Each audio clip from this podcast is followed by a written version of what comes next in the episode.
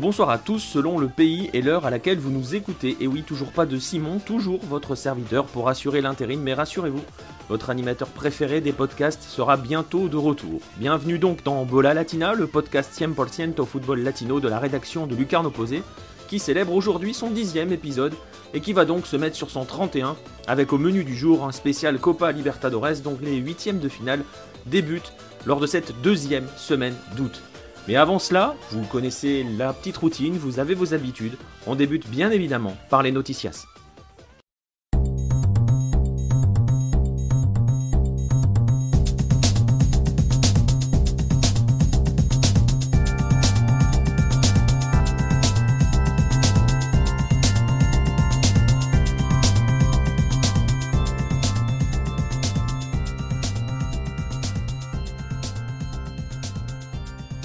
On débute notre tour d'Amérique latine par l'Équateur qui a officialisé l'arrivée d'Hernan Dario Gomez à la tête de la sélection. El Bolillo, qui avait déjà qualifié la tri pour sa première Coupe du Monde en 2002, va donc arriver à la tête d'un sacré chantier et surtout avec l'objectif d'emmener l'Équateur vers le Qatar. Alors les chantiers, ça le connaît, hein, à Bolillo, puisque c'est lui qui a mené Panama à la Coupe du Monde russe, et il revient donc en territoire connu et parfaitement conscient du travail, puisqu'il a affirmé Nous ne formons pas de joueurs, nous ne travaillons pas avec les catégories de jeunes, ils sont formés par les clubs, appelant ainsi à ce que le football équatorien se mette ensemble et d'un seul homme en mouvement pour progresser. Bolillo va donc d'ailleurs débuter son travail par un tour du pays à la rencontre de tous les dirigeants des clubs professionnels équatoriens afin de discuter de son projet. Question travail et projet total au sein de la sélection et des clubs, le Pérou avait montré la voie avec Ricardo Gareca. La grande question est donc de savoir quel sera l'avenir de la Roja et de son coach.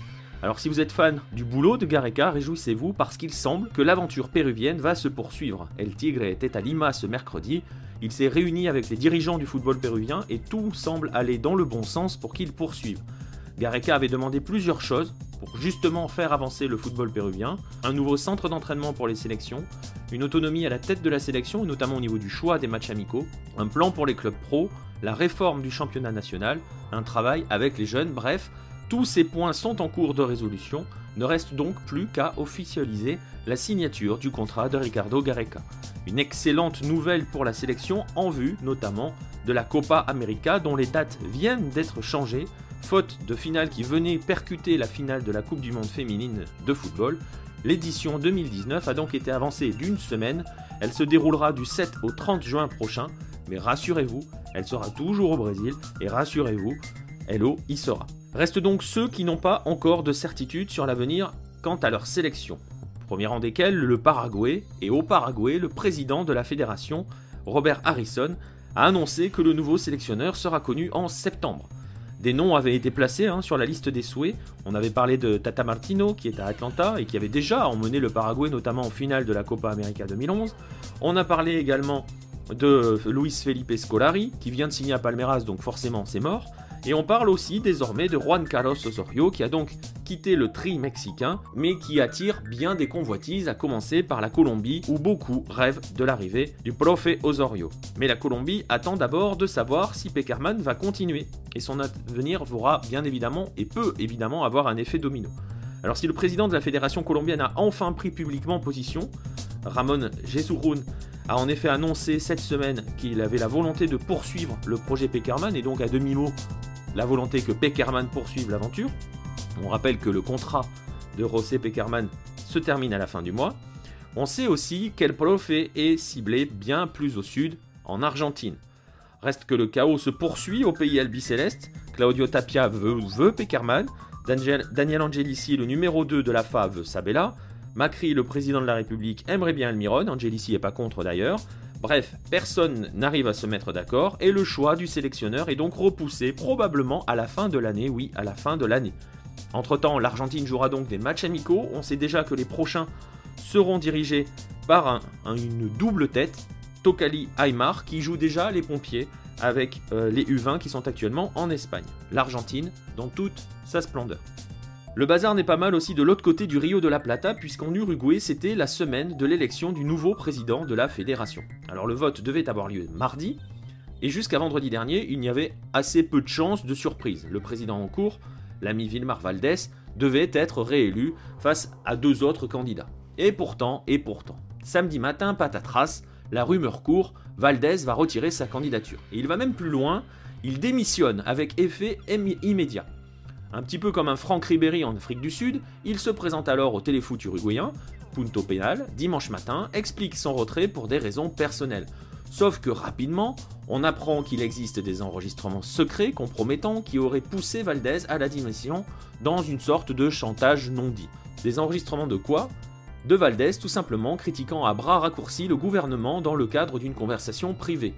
Ces enregistrements ont été fournis par un entrepreneur en déroute, Walter Alcantara, à un journaliste peu scrupuleux, Julio Rios, qu'il a lui-même fait écouter à Arturo Del Campo, un autre candidat à la présidence. Et c'est donc ce même Arturo Del Campo qui aurait prévenu son ami Vilmar, bien évidemment, ce qui aurait donc poussé ce dernier à démissionner. Il ne restait donc plus que deux candidats à la présidence de la UF, Arturo Del Campo, donc ancien président de Danubio qui avait été discrédité aux yeux de certains pour donc avoir fait fuiter l'audio de Valdés, dans ce qui apparaît à tort ou à raison d'ailleurs comme une forme de chantage. L'autre candidat est tout aussi amusant il s'agit d'Eduardo Abulafia, l'homme lige de Paco Casal, propriétaire de Tenfield, la société de diffusion du football uruguayen et de quelques autres championnats, également agent de joueurs et homme le plus riche d'Uruguay, contre qui nombreux étaient ceux à s'opposer, souvenez-vous notamment des prises de position des joueurs de la sélection.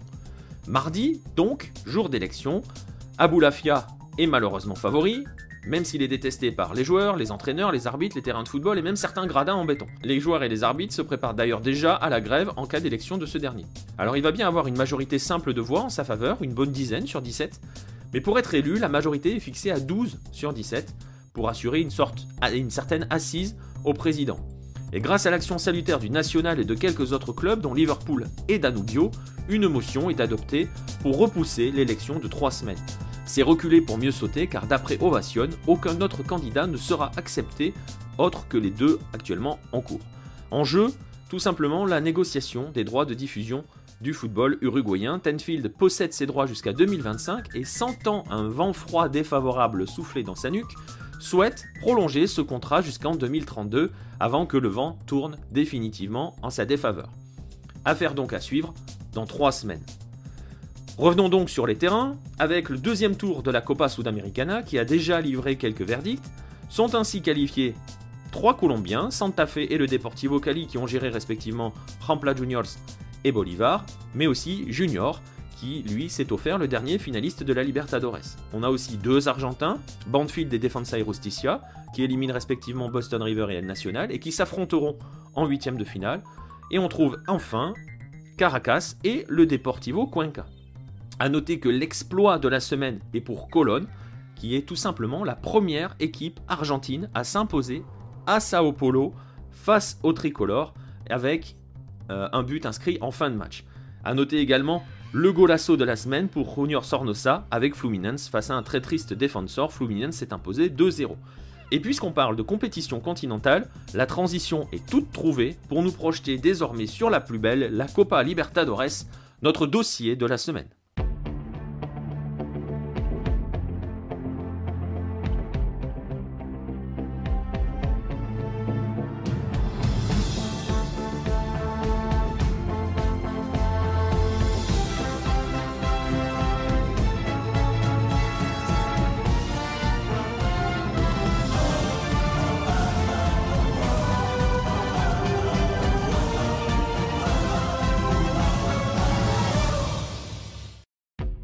La Copa Sudamericana a beau avoir lancé le sprint final de l'année continentale, il n'en reste pas moins que tout le monde n'attend que la Libertadores dont on vient d'entendre l'hymne officiel.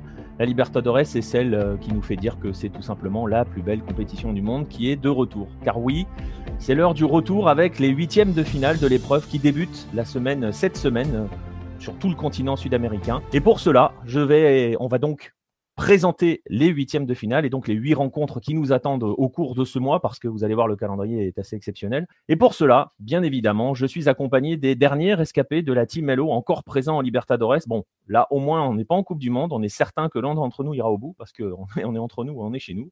Et donc ces derniers rescapés sont par ordre du nombre de survivants. Marcelin Chamoin avec ses six Brésiliens. Salut Marcelin. Salut. Le deuxième, alors il y a six Argentins, donc il va y avoir, outre moi, bien sûr, il va y avoir Rodolphe, parce que qui dit Argentine dit aussi Rodolphe Willem. Salut Rodolphe. Salut Nico, salut à tout le monde. Et bien évidemment, il va y en avoir un qui va tenter de s'accrocher au milieu de tout cela. Euh, c'est notre Colombien de service, Pierre Gerbeau, et son unique représentant. Mais bon, premier, hein, c'est euh, le plus beau de tous les représentants. Salut Pierre, comment vas-tu? Salut euh, Nico, ça va et toi? Ça va, ça va. Et donc, bon, ben, je me chargerai, euh, au-delà de quelques Argentins, des autres rescapés qui sont deux Paraguayens et un Chilien, car oui, vous l'avez compris, cette Libertadores présente le risque de rapidement tourner un règlement de compte Argentine-Brésil, mais bon, sait-on jamais. Alors, messieurs, ben, je vous propose tout simplement de dérouler nos huit affiches des huitièmes de finale et on va faire, euh, ben, on va être hyper originaux, on va aller de haut en bas hein, dans le tableau. Et donc, pour commencer, on va commencer avec la seule affiche 100% argentine une affiche qui va concerner notre Rodolphe national puisque le Racing va jouer contre River Plate. Alors pour poser un petit peu le contexte, le Racing a fini deuxième de son groupe à égalité de points avec euh, Cruzeiro. Il a fait un plutôt bon parcours dans cette Libertadores, puisqu'il est tout simplement le deuxième meilleur deuxième. Ça fait beaucoup de deuxième, mais c'est ainsi. Et il va donc affronter River, qui a gagné son groupe. Rodolphe, avant d'affronter euh, River Plate, dans quel état général se trouve le Racing depuis la fin de la phase de groupe? Parce qu'on le sait, beaucoup de choses se sont passées depuis. Ouais, Nico, exactement. Euh, depuis la, la, fin de la, la, phase de groupe, euh, il y a eu beaucoup de changements. Euh, le plus important, comme euh, je pense beaucoup de personnes le, savent maintenant, c'est le départ de euh, Martinez, Lautaro Martinez, qui est parti donc en Europe et je pense que ça va être l'un des plus beaux recrutements en Europe du côté de l'Inter de Milan. on a eu aussi le départ de Musso, le gardien, qui, si je me trompe pas, est parti du côté de l'Udinese. Ça fait beaucoup de changements parce que c'était deux, deux joueurs quand même, malgré leur jeune âge, qui, qui étaient un peu euh, les, déjà les tauliers, peut-être pas les tauliers, mais en tout cas deux, assurances du côté de, du Racing. Donc ça fait deux joueurs qui sont partis. On a eu des recrutements, mais c'est pas non plus des, des énormes recrutements. Euh, dont un déjà qui est, euh, qui est blessé. Il y a déjà un joueur qu'ils ont recruté qui est déjà blessé pour peut-être, je pense, 5-6 mois, ce qui paraît. Donc ça me paraît beaucoup. Euh, le coach euh, dans, euh, essaye de, de, rassurer ses troupes. Ils ont fait une euh, pré-temporada, euh, ils ont fait la pré-saison. Ils sont partis aux, États-Unis faire des matchs amicaux et préparer la, la, Copa Libertadores. Il n'y a, y a pas énormément de, de confiance, on va dire. il y a beaucoup de critiques envers aussi le président parce qu'avec tout l'argent qu'il a amassé euh, des transferts, euh, euh, pour l'instant, on voit pas non plus des, des, des, grands noms arriver entre parenthèses. Euh, Lisandro Lopez, comme d'habitude, est toujours là. Il a donné une super interview il y a quelques temps en Argentine. C'est rare parce que sa parole est rare. Il n'aime pas trop parler aux, aux journalistes et autres et il a dit que euh, ça serait peut-être sa, dernière Libertadores et que après ça il va partir loin du foot et que personne euh, l'entendra il voudra pas de journaliste euh, à ses côtés donc il y a on va dire que c'est pas dans les meilleures conditions que le Racing va, va aborder ce, huitième contre contre le, River du de Marseille Gallardo. Ouais, d'autant que voilà, le Racing, alors on, peut le dire hein, sur la dernière Superliga, euh, Racing et River, ils ont fini main dans la main, hein, concrètement, puisqu'ils euh, finissent 7e et 8e, si j'ai bonne mémoire. Il, doit y avoir un but qui les départage au classement général, donc euh, voilà, ils ont vraiment fini ensemble. C'est vrai que les dynamiques sont un petit peu différentes. Alors pour parler un petit peu de River, hein, il n'y a pas eu beaucoup de mouvements du côté de River Plate, à part le, justement le départ de, de Sarachi, qui est peut-être voilà, qui était l'un des joueurs les plus bankable de ce groupe-là, voilà, c'est fait, il est parti euh, à Leipzig. Sinon, euh, pour l'instant, Piti Martinez est toujours là, hein, ce que je sais. Euh, d'après ce que je sais, il est annoncé du côté de la Fiorentina, mais ça bouge pas. Juan Fernando Quintero va rester. River a fait aussi sa pré-temporada comme le Racing au même endroit. Hein. Tu me corriges si je me trompe, mais il me semble qu'ils étaient du côté d'Orlando tous les deux. Et, et reste sur deux victoires en Copa Argentina, qui sont ses deux premiers matchs officiels, parce que le Racing, lui, de son côté, n'en a pas fait. Donc tu disais, on peut s'attendre à quoi du côté de, du Racing quant à la dynamique et quant euh, concrètement quant au terrain, on peut s'attendre à quoi face à River? Est-ce que la Libertadores est un vrai objectif cette année? Est-ce que ça peut l'être? Parce qu'on rappelle que si le Racing veut retrouver la Libertadores l'année prochaine, euh, c'est tout simplement sa dernière solution. Cette année, il faut la gagner.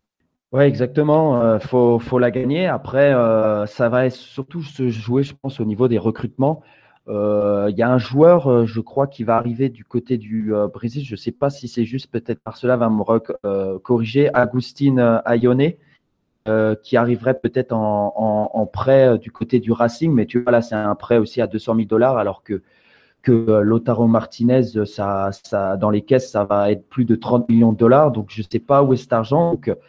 Après, je ne sais pas, le, président a dit que c'était une des priorités, la Libertadores. Euh, bon, après, il le dit aussi pour que les, fans se calment et que euh, enfin il y ait un titre qui, arrive du côté du, du, Racing depuis quelque temps, euh, surtout avec la pression du, de l'Independiente qui, qui, arrive à gagner des titres. Donc, donc je sais pas, la mentalité va être assez, ça va être assez compliqué parce que Lotaro, c'était le joueur après avec tout le pour tous les matchs où on se disait ah on a Lotaro c'est bon il va faire quelque chose de spécial euh, on va peut-être euh, on va gagner le match euh, il est là il y a il y a il y a Lisandro Lopez qui est là. Gustavo Bou est revenu d'ailleurs du Mexique à voir. Euh, ça, c'est aussi euh, un joueur qu'on va voir. Il, a, il avait montré de belles choses à l'époque euh, du côté du Racing avant de, de, de partir au Mexique. Il est revenu. Il devrait remplacer Lotaro, mais c'est pas le c'est pas le même talent. Donc je. Ouais, c'est pas le même profil non plus. Hein. Non, exactement. Mais la mentalité est que il y, a, il y aura une pression énorme parce que beaucoup d'argent est rentré dans les caisses du Racing. Et pour l'instant, c'est un joueur qui vient du Bahia de Brésil qui va arriver pour 200 000 dollars euh, en prêt. Enfin, je veux dire, c'est pas non plus. Il peut être bon joueur, mais je veux dire, l'argent est, toujours là. Et pour l'instant, c'est que des prêts ou des retours de joueurs qu'on a connus dans le passé. Mais euh, c'est, il y a beaucoup de stress. Là, je pense qu'il y a beaucoup de stress du côté de, euh, du Racing.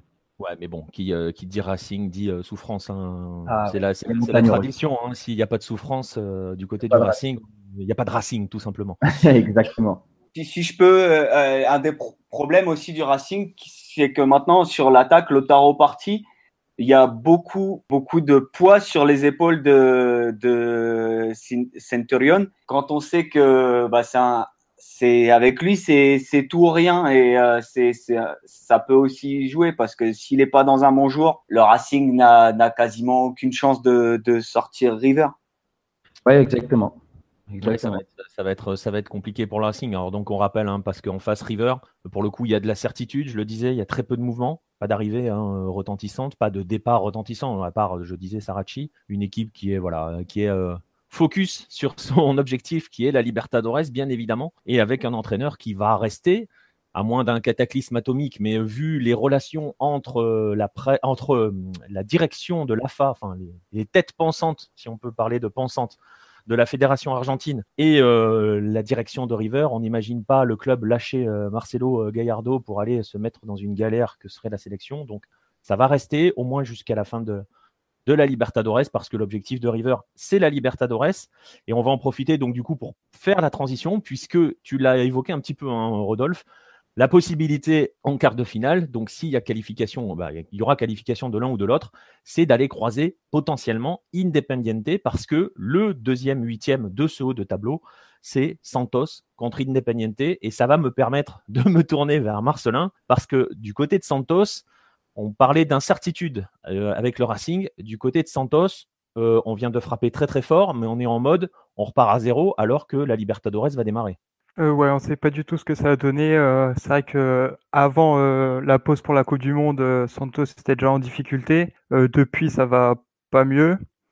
Et du coup, bon, ils ont changé d'entraîneur avec Kuka qui, qui connaît bien la Libertadores. Ils ont également recruté notamment Brian Ruiz. Donc c'est vrai qu'on sait pas du tout ce que ça peut donner, mais si on se base sur ce qu'on peut voir en championnat, ça, ça va être compliqué pour Santos. Ouais, ça risque d'être compliqué. Euh, alors, tu disais, hein, Brian Ruiz est arrivé. Il y a aussi Carlos Sanchez qui est arrivé. Il y a Derlis Gonzalez. Je ne sais pas s'ils seront prêts pour la Libertadores. Du coup, on va, on, a absolument, pour le coup, s'il y a bien un Brésilien pour lequel on n'a aucune idée de comment il va, il va se présenter sur le terrain, c'est bien Santos. Ouais, surtout que bah, n'a pas encore euh, démarré. Après, c'est, ça peut être aussi une bonne chose. C'est vrai qu'en général, quand euh, il y a un entraîneur qui arrive, il peut y avoir un petit électrochoc, surtout que bah, Santos a quand même des joueurs de, de qualité, euh, notamment offensivement, euh, avec Gabigol et surtout Rodrigo qui, est, euh, qui surnage, on va dire, dans, dans le naufrage de Santos. Donc ils peuvent, ils peuvent quand même espérer quelque chose, mais sûr que bah, on attend, on attend de voir, parce que là il n'y a, a, pas beaucoup de garanties sur cette équipe. Ouais, et est-ce que, est-ce que la Libertadores reste un objectif pour pour notre poisson favori. On rappelle qu'ils sont 17e euh, actuellement en championnat, donc ils sont dans le Z4, hein. ils sont euh, dans la charrette pour la descente. Mais bon, il y a encore du temps, hein. on n'est qu'à 16 journées au Brésil. La Libertadores reste un objectif côté Santos ou on est en train de se dire euh, faudrait peut-être sauver, sauver la... ce qu'on peut sauver en championnat? Moi, Je pense qu'ils ont, ont les moyens d'assurer le maintien assez facilement et de jouer quelque chose en Copa Libertadores. Après, est-ce que l'effectif est suffisant pour, pour aller au bout Je ne pense pas. Donc, ouais, on va essayer de faire un bon, un bon huitième et puis après se concentrer euh, sur le championnat. Ils vont avoir euh, beaucoup de matchs au, mois d'août, qui sont encore euh, en Coupe du Brésil. Donc ça va être un calendrier bien chargé.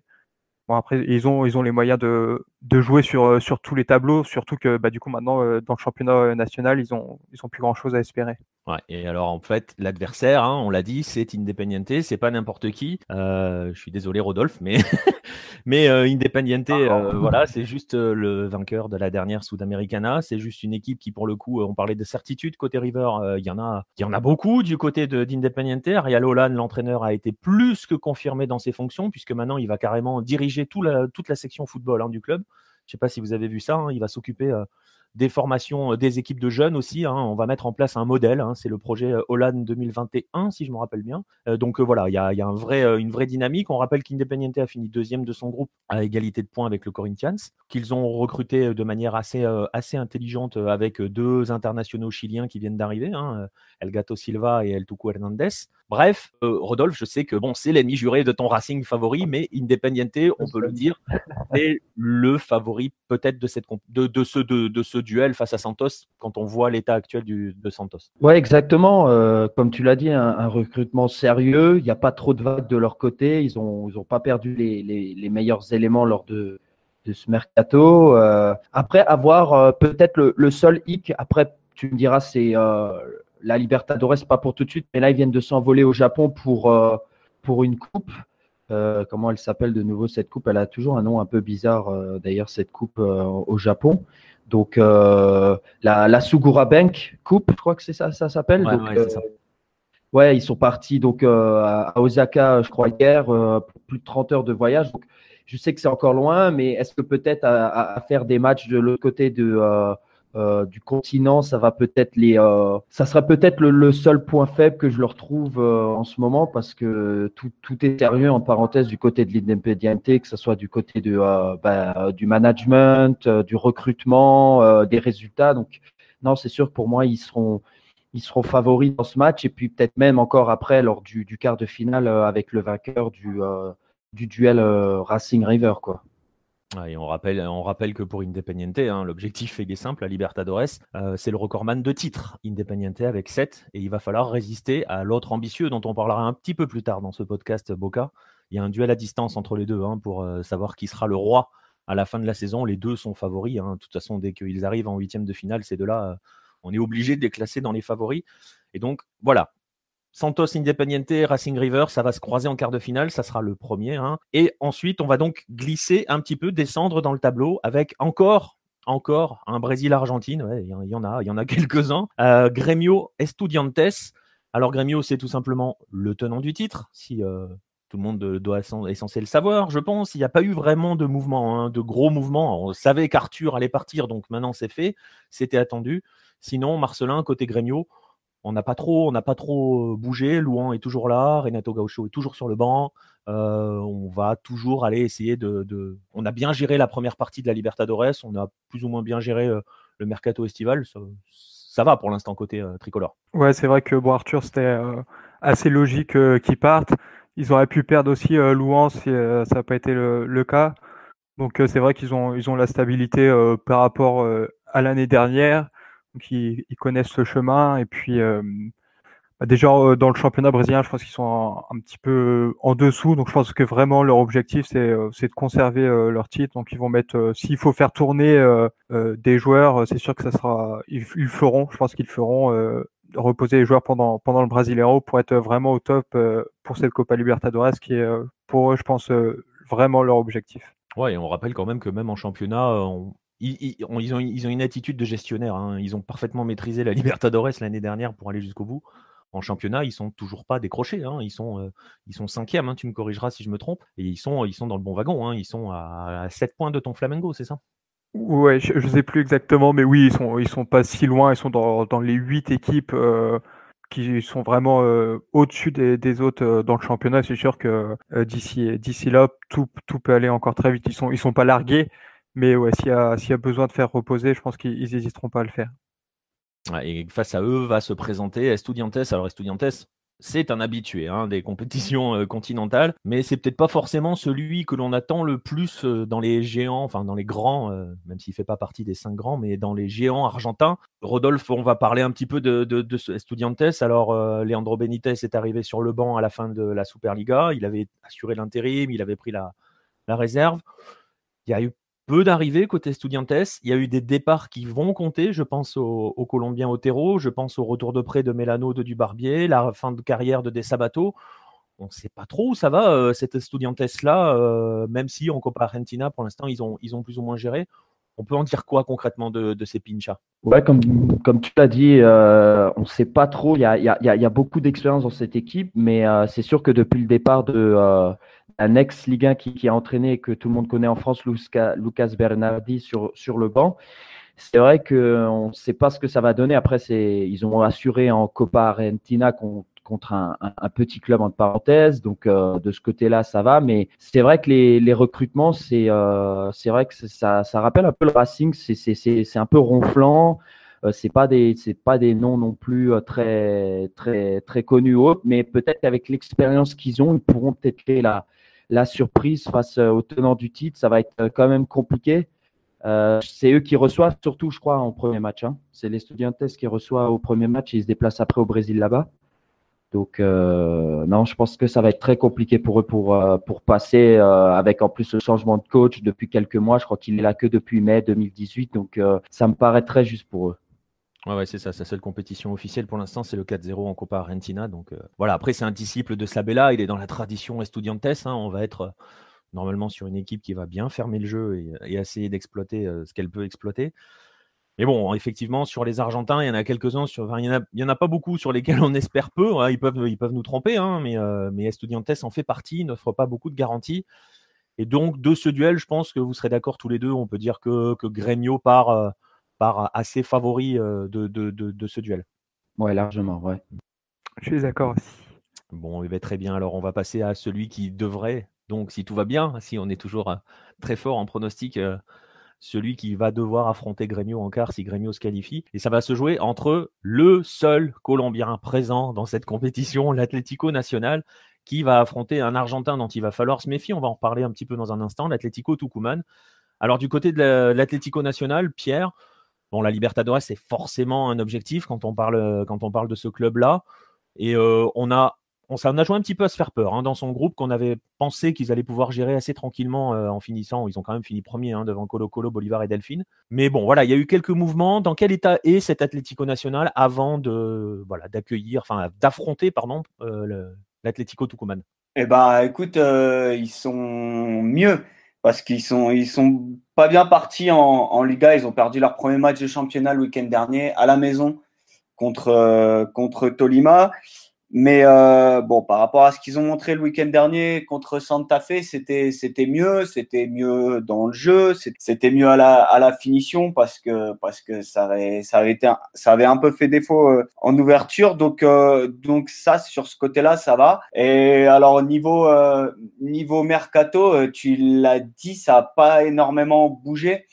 En fait, tu as eu un départ vraiment important qui est euh, Torres, donc euh, vainqueur de la Libertadores 2016 avec, avec l'Atlético Nacional et demi-finaliste, il me semble, en 2007 ou 2008 avec Kukuta. il me semble qu'il était encore dans, dans l'équipe à, à, cette époque. Donc, euh, c'est le seul départ majeur.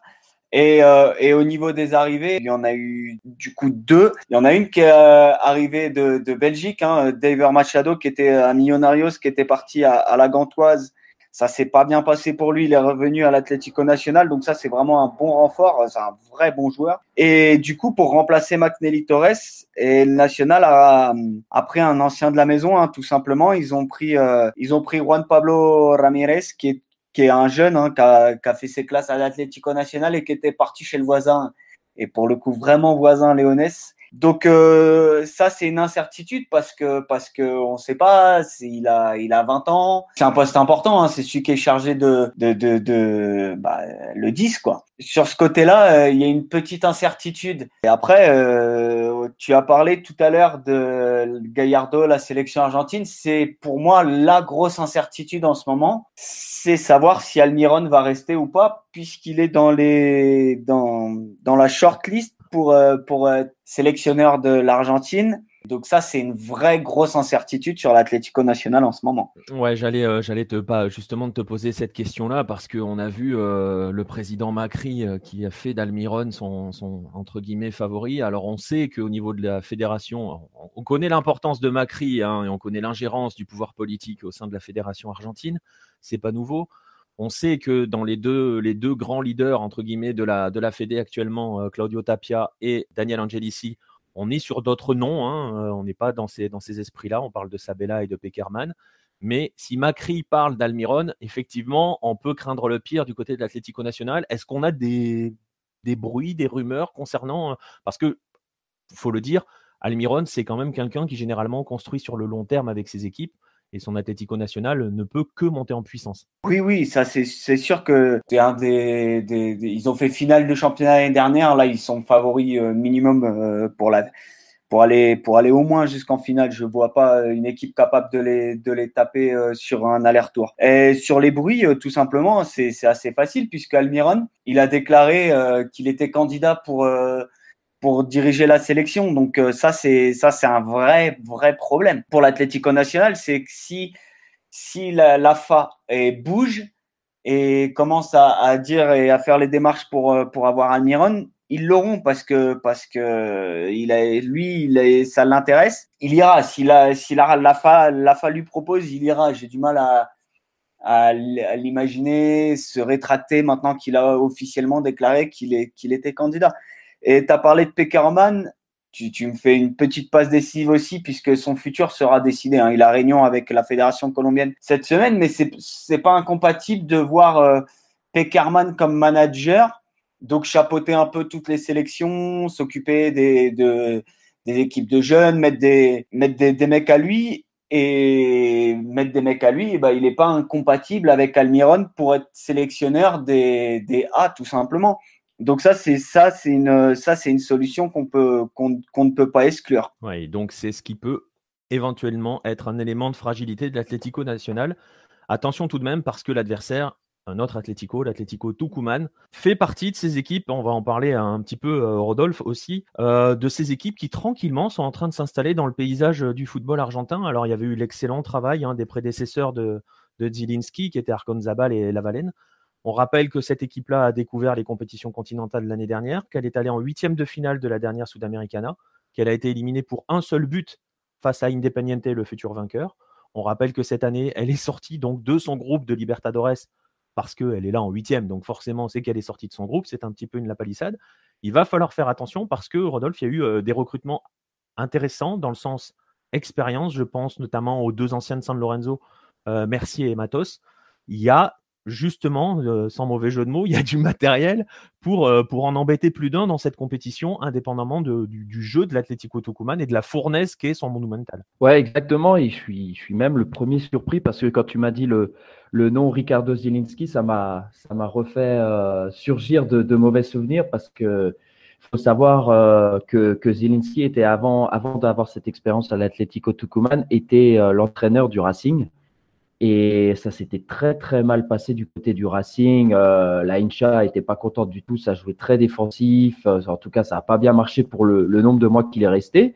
Et je me suis dit, bah, il va, il va retrouver un club, mais ça va pas bien marcher non plus et autres. Et, et en fait, bah, je me suis totalement trompé parce que c'est vrai que le travail qu'il fait du côté de, euh, de l'Atlético Tucumán est, est, vraiment, euh, est vraiment beau à, à voir. Il y, a des, il y a des recrutements très intéressant avec de l'expérience. Tu as Luis Rodriguez qui, qui a l'expérience aussi euh, de, de ses 33 ans. Euh, tu as toujours la Pulguida qui est là et que j'adore voir jouer. C'est incroyable ce, ce, joueur comme il est, il est magnifique à, à voir jouer. Et euh, après, le seul petit bémol, c'est que sur, euh, je crois que sur les 30 joueurs qu'il a ou quelque chose comme ça, il y en a, il y en a 11 qui n'étaient pas là au début du, du, du championnat. Donc il y, a, eu aussi un, turnover assez important du côté de, de l'Atlético Tucumán. Donc à voir si ça va pas leur faire défaut pour ce qui est des automatismes contre, le club de, de. Mais mais je pense que c'est quand même une belle surprise. Et tu l'as dit, ils commencent à s'installer de petit à petit, que ce soit en Sudamericana ou en Libertadores. Donc, euh, ça va être, euh, je pense que ça va être sympa à voir et ça, ça peut peut-être être le club qui va, qui va créer la surprise. Oui, on va justement un dernier mot côté colombien. Est-ce que Pierre, on craint cet Atlético Tucumán ou est-ce que pour l'instant, euh, on n'en parle pas vraiment du côté de la Colombie de, de cet adversaire de l'Atlético National euh, je pense qu'on les craint et euh, pour une simple et bonne raison, c'est que bah, tout simplement l'Atlético Nacional, pour préparer au mieux son déplacement en Argentine euh, jeudi prochain, eh ben, a vu son match de championnat avancer à aujourd'hui. Donc aujourd'hui, au moment où on enregistre, c'est le mercredi. Hein. Donc ils ont, ils ont, ils auront huit jours pour préparer, pour préparer au mieux leur leur match de Libertadores. Donc c'est quand même un, un signe qui est, pas qui est pas anodin. Ils ils veulent arriver avec leurs meilleures armes et donc se préparer au mieux pour euh, pour ce huitième de finale. Et pour euh, pour euh, faire une petite parenthèse, Tucumán, ils sont quand même sur une, ils sont venus un peu du, du diable Vauvert. Hein. Ils avaient perdu leurs deux premiers matchs dans leur groupe. Ils étaient avec, avec, ils avaient perdu contre Peñarol et contre Libertad. Ils perdent leurs deux premiers matchs et ils terminent invaincus sur les les, les, quatre derniers en faisant euh, trois victoires, dont une en Bolivie. Donc, euh, donc ça montre que cette équipe, alors c'est pas spectaculaire, hein, mais cette équipe est à prendre évidemment très, très, très au sérieux. Ouais, et on verra ça. C'est donc, euh, tu l'as dit, la semaine prochaine. Et on va donc continuer de descendre dans notre tableau. On va quitter Atlético Nacional et Atlético Tucumán, ce duel d'Atlético. Et là, on va, on va rentrer dans la partie du tableau euh, riche en brésiliens. Et on va commencer par un duel Brésil-Paraguay. Alors, euh, on aura un duel Brésil-Brésil euh, un peu plus tard. Je te garde pour presque la fin là-dessus, Marcelin juste histoire de faire monter un petit peu la sauce. Et non, mais c'est aussi parce que c'est l'ordre du tableau. On va démarrer donc par ce Palmeiras Cerro Porteño. c'est tout simplement le meilleur premier à l'issue de la phase de, de groupe face au meilleur deuxième de la phase de groupe. Euh, alors, il s'est passé des choses hein, du côté de Palmeiras depuis cette phase de groupe. Hein, euh, Roger Machado a sauté. Il y a eu quelques départs, certains surprenants, hein, comme, euh, comme Keno, on en a parlé, Farouk en a parlé sur Lucarno Posé. Mais finalement, on reste quand même assez proche de l'équipe qui a totalement écrasé son groupe. On rappelle, je le disais, ils étaient meilleurs premiers. Ils ont pris 16 points sur 18 dans un groupe où il y avait Boca. Ouais, c'est vrai qu'ils avaient fait une excellente phase de poule. Et après, ouais, il y, a eu, des petits changements euh, avec le départ de, Roger Machado et euh, l'arrivée de Scolari sur le banc qui va, qui va commencer dimanche. Mais après, ouais, l'équipe reste euh, plus ou moins la même et ça reste quand même une, équipe de cadors avec beaucoup de joueurs d'expérience, ce, qui peut, ce qui peut faire la différence à ce stade de la compétition. Donc même s'il y a eu ce changement d'entraîneur, je pense que Palmeiras arrive avec certaines certitudes pour ce match. Ouais, justement, tu l'as évoqué, j'allais j'allais te titiller un petit peu là-dessus, puisque tu l'as dit, hein, c'est Scolari qui prend euh, les rênes de Palmeiras. Ça va rappeler des souvenirs à tous les supporters, à, tous les supporters du cochon. Et je pense notamment, notamment à Simon, hein, qui doit euh, préparer ce match. On en attend quoi concrètement de Scolari? Il a des objectifs qui ont été fixés. On peut s'attendre à quoi au niveau du jeu? On va pas on va pas avoir une grande révolution euh, au niveau du, de, Palmeiras quand même. Euh, non, après ouais, ça reste du, du, du Scolari, donc c'est pas forcément flamboyant, mais euh, il a l'expérience et puis il connaît il connaît bien le club, donc ça peut être aussi un avantage. Donc voilà, je pense ouais, du, du sérieux. Après même si comme avec Roger Machado, c'était pas non plus catastrophique. Mais voilà, on est sur, sur un nouveau cycle en, en s'appuyant sur tout ce qui a été fait depuis quelques années déjà du côté de Palmeiras.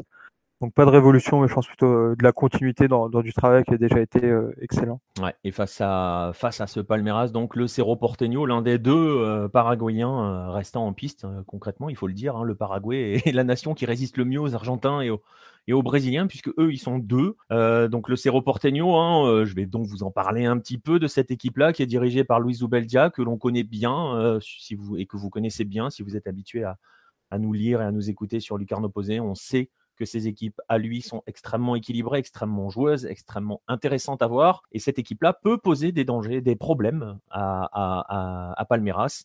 On rappelle, hein, donc ça a été le meilleur deuxième de la phase de groupe. Il y a quand même aussi un petit peu d'expérience, je pense, avec certains anciens comme, euh, euh, Nelson Valdez, hein, probablement euh, le plus connu de tous, ou Anthony Silva dans les buts. Mais voilà, c'est une vraie équipe dangereuse. Est-ce que Marcelin, côté brésilien, le Cerro Porteño, ça, je vais pas dire ça fait trembler parce que j'imagine mal un Brésilien trembler devant un Paraguayen, mais est-ce qu'on se dit, attention, il y, a, danger avec cette équipe-là, attention, c'est costaud le Cerro Porteño? Trembler, non, effectivement, mais après quand tu arrives en huitième de finale, tu t'attends euh, pas, pas un match facile. Donc je pense qu'il y, a quand même. Euh, on les prend, en sérieux, quoi, et on sait qu'il faut être vigilant euh, pour espérer aller plus loin. Ok, bah très bien. Eh ben, écoute, on va, on va glisser vers un autre choc avec un Brésilien et un Brésilien qui va rencontrer un Chilien. On va passer au, duel entre Corinthians et euh, Colo Colo. Alors pareil, alors pour, pour, pour, le coup, du côté du Corinthians, même si on a l'habitude du Corinthians, euh, on, peut le dire, hein, c'est quand ils arrivent dans une compétition continentale, on peut les classer rapidement au rang des outsiders.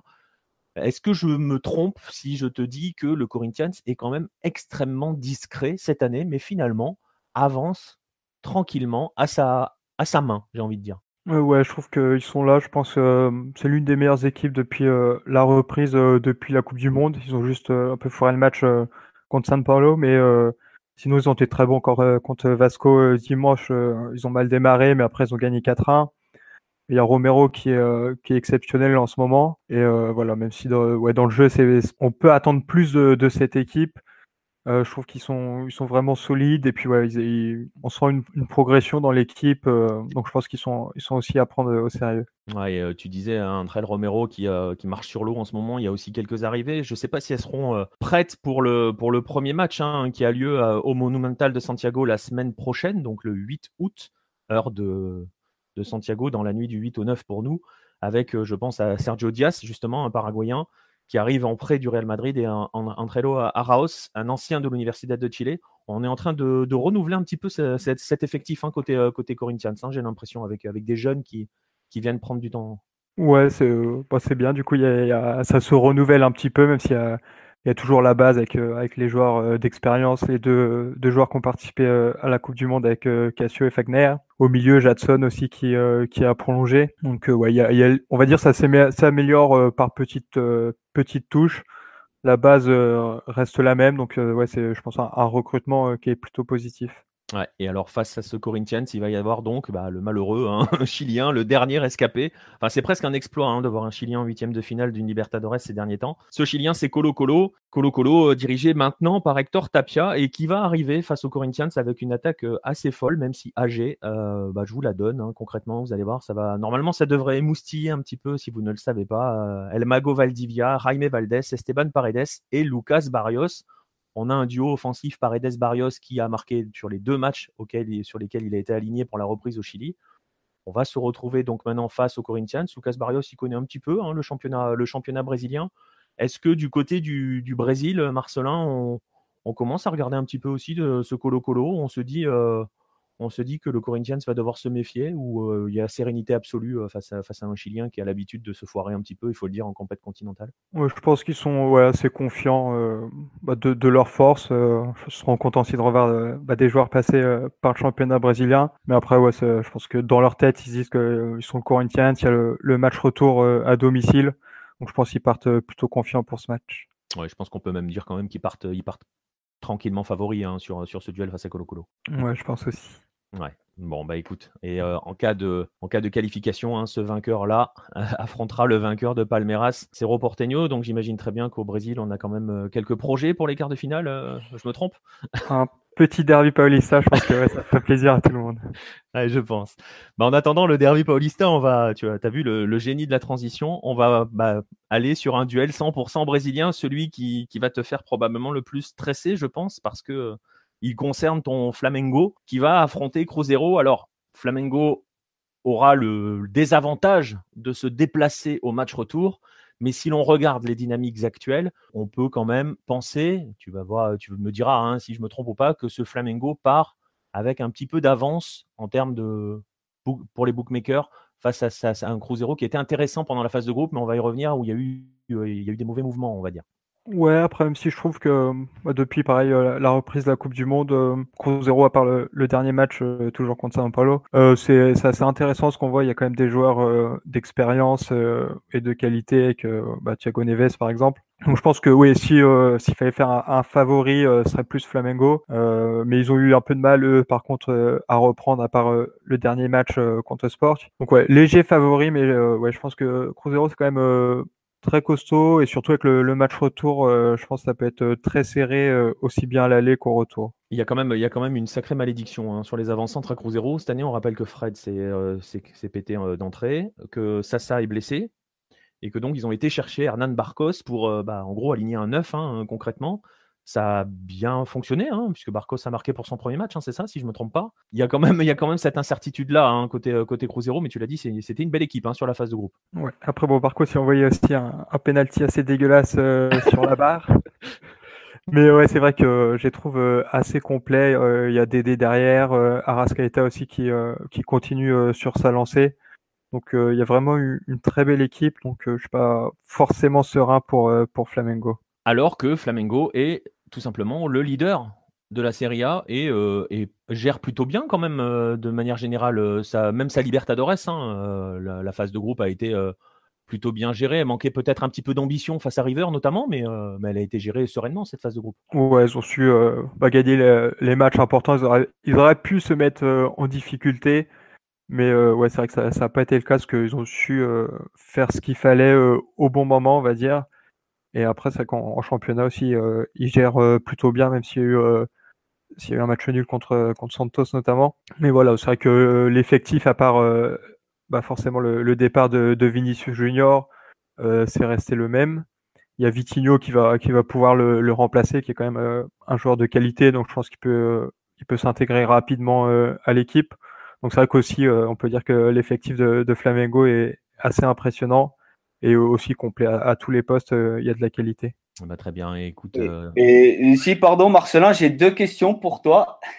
Alors là, euh, bon, il y a une colonie colombienne importante à Flamengo. Où en est Berrio dans sa récupération? Il a été, pour ceux qui suivent pas Berrio, donc avant la, comment, l'année dernière, il s'était fait le, tendon d'Achille, je crois. Donc il a gagné la, la Libertadores en 2016 avec l'Atlético Nacional. Comment il va Où en est sa récupération?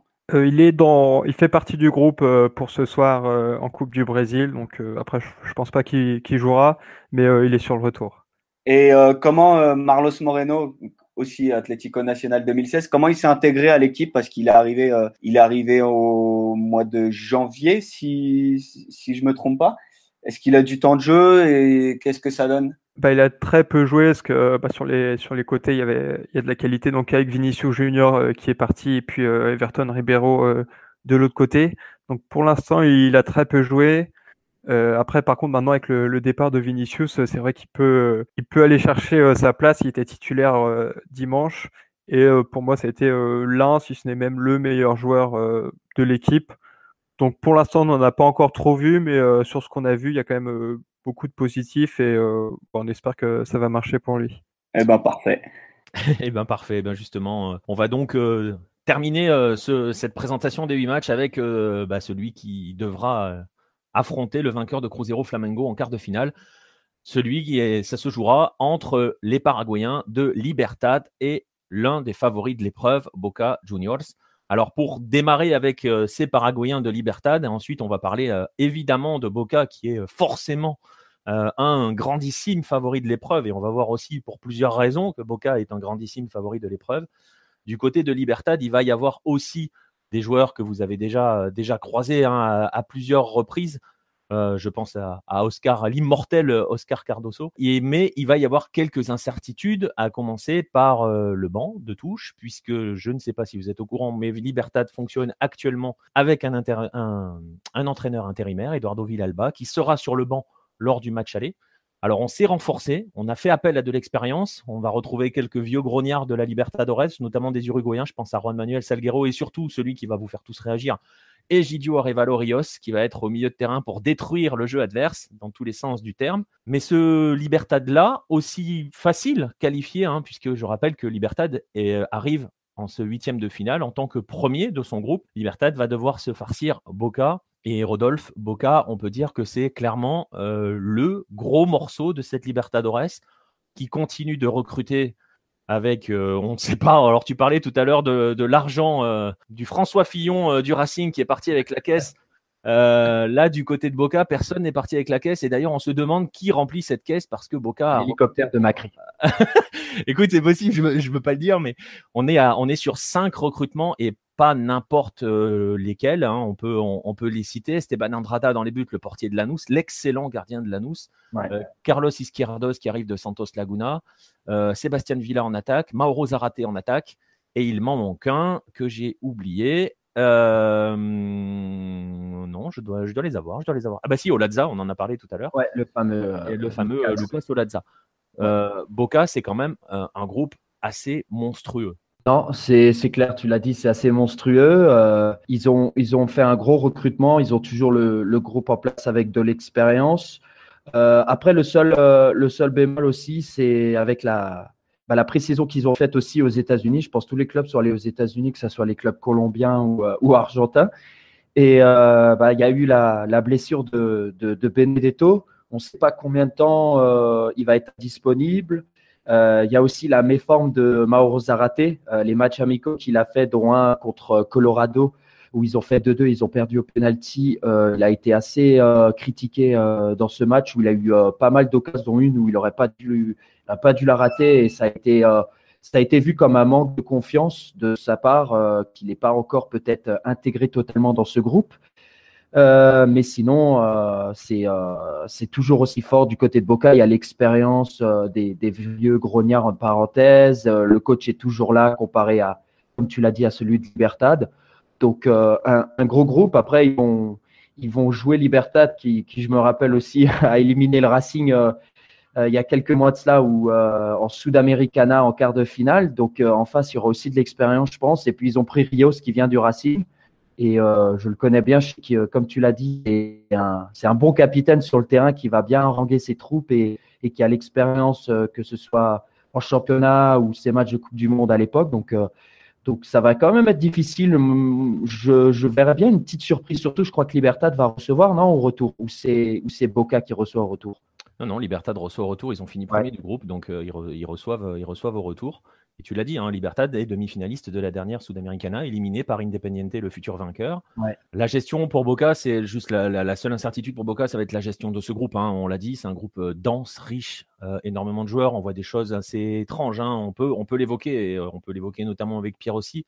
la gestion de certains Colombiens qui sont les principales victimes parce que des recrutements avec des joueurs étrangers il y a un nombre de places euh, restreint dans chaque club argentin. On a par exemple le cas de Franck Fabra, qui était le latéral titulaire, hein, il faut clairement, euh, tranquillement titulaire, qui est blessé de longue durée et dont le contrat a été résilié pour laisser de la place euh, aux étrangers. Il y a toute cette gestion de groupe qui peut leur, leur porter préjudice à Boca. Ça peut être entre guillemets le seul, le seul talon d'Achille de cette équipe. Ouais, ouais, bah oui, oui. Fabra, il s'est fait les croiser en préparation à, la Coupe du Monde avec la, la Colombie. Et, et euh, donc Cardona, on sait pas trop. Apparemment, euh, Boca joue en Copa Argentina. Euh, il joue euh, ce mercredi aussi. Donc à voir, euh, Cardona pourrait être titulaire. je mets une pièce sur le fait que s'il est pas bon, il va sauter hein, de l'effectif de Boca.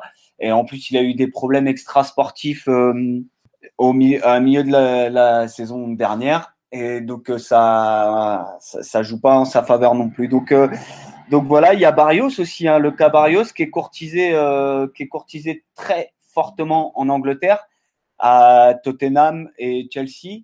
Boca voudrait le garder jusqu'au mois de décembre et il y aurait des des négociations entre entre son agent lui et le club de Boca pour que pour que son, salaire soit augmenté et sa clause également. Sa clause actuellement, elle est à 20 millions de dollars. Donc euh, Boca voudrait le garder et Barrios, je pense que il voudrait partir cet été, mais euh, mais si Boca arrive en lui disant bon bah on augmente ton salaire et ta clause, je pense qu'il va, il pourrait rester jusqu'à décembre. Donc ça c'est un, un, vrai problème pour Boca. Hein. C'est le c'est le 6 titulaire Barrios tu as parlé de, Fabra qui était titulaire.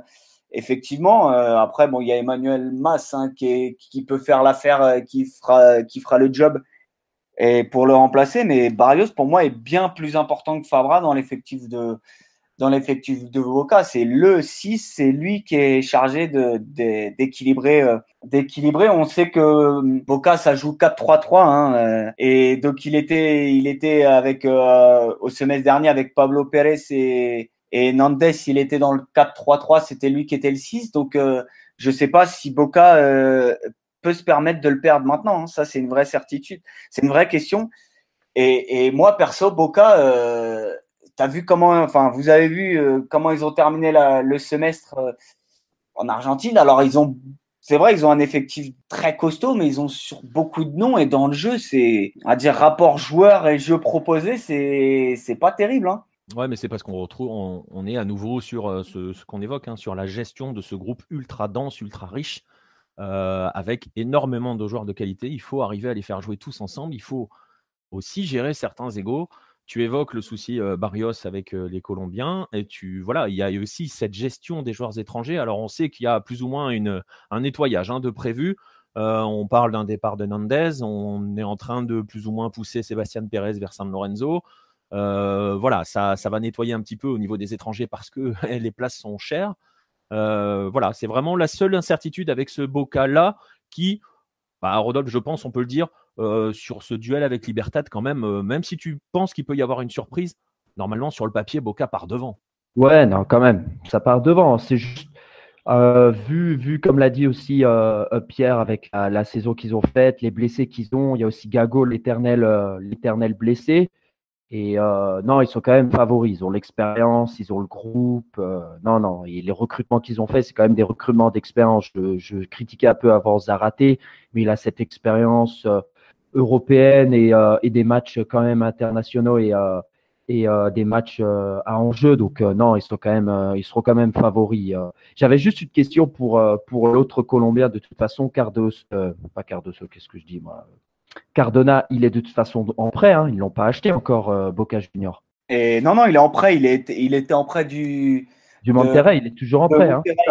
du club mexicain de Monterrey.